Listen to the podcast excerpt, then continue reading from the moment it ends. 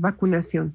Para analizar el proceso de vacunación en nuestro país, debemos darle una mirada global al asunto, despojándonos en la medida de lo posible de los apasionamientos políticos. Hoy en el mundo, las vacunas son producidas fundamentalmente por seis laboratorios, tres de los Estados Unidos que son Pfizer, Moderna y Johnson Johnson, uno en el Reino Unido que es AstraZeneca y uno en China que es Sinovac.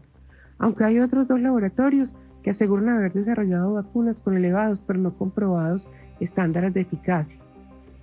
Las plantas regadas en el planeta entero trabajan 24 horas del día para cumplir con los compromisos adquiridos por los distintos laboratorios.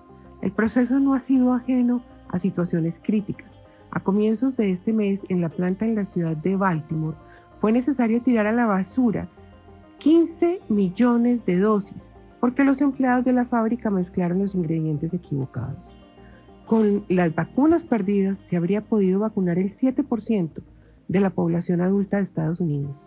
Desde que a finales del año pasado se confirmó que los investigadores de distintas casas científicas habían encontrado la vacuna contra el COVID, nuestro gobierno puso en marcha la planeación del Plan Nacional de Vacunación. Igualmente comenzó el proceso de acercamiento con los diferentes laboratorios para efectos de hacer los pedidos necesarios para hacerse a la dosis que se requiere para inocular, en principio, a la población adulta de nuestro país.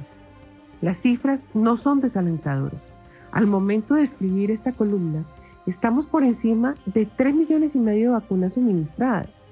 De acuerdo con las estadísticas proveídas por el Ministerio de Salud, se están suministrando más de 135 mil dosis diarias, de las cuales cerca de 46 mil corresponden a las segundas dosis. Sea lo primero reconocer el esfuerzo del gobierno para cumplir con el pueblo.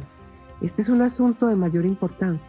Habrá quienes quieran que el proceso fuera más rápido, pero debemos ser sensatos y comprender que el asunto no depende de nosotros. Literalmente estamos en manos de terceros.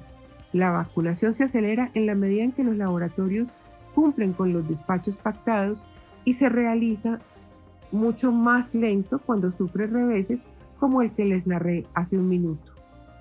Todo esto es perfectible, pero la responsabilidad de que la vacunación surta efectos positivos depende del aporte de cada uno de nosotros.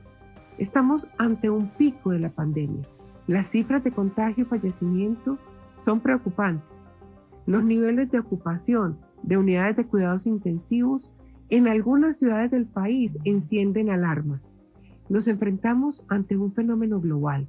Quizá como consecuencia del inicio de la vacunación, se generó la falsa percepción de, que la crisis había terminado. Lo dicen los epidemiólogos expertos, hasta que el 70% de la población no esté vacunada, no puede generarse la llamada inmunidad de rebaño. Razón por la que mientras llegamos a ese porcentaje, Debemos persistir en los cuidados que ya conocemos. Protección a través del uso de mascarillas, lavado frecuente de manos, distanciamiento social y muy importante, mantener el confinamiento inteligente. Todos sabemos cuáles son las actividades que fácilmente podemos realizar desde nuestras casas, evitando salidas innecesarias. La luz se ve al final del túnel.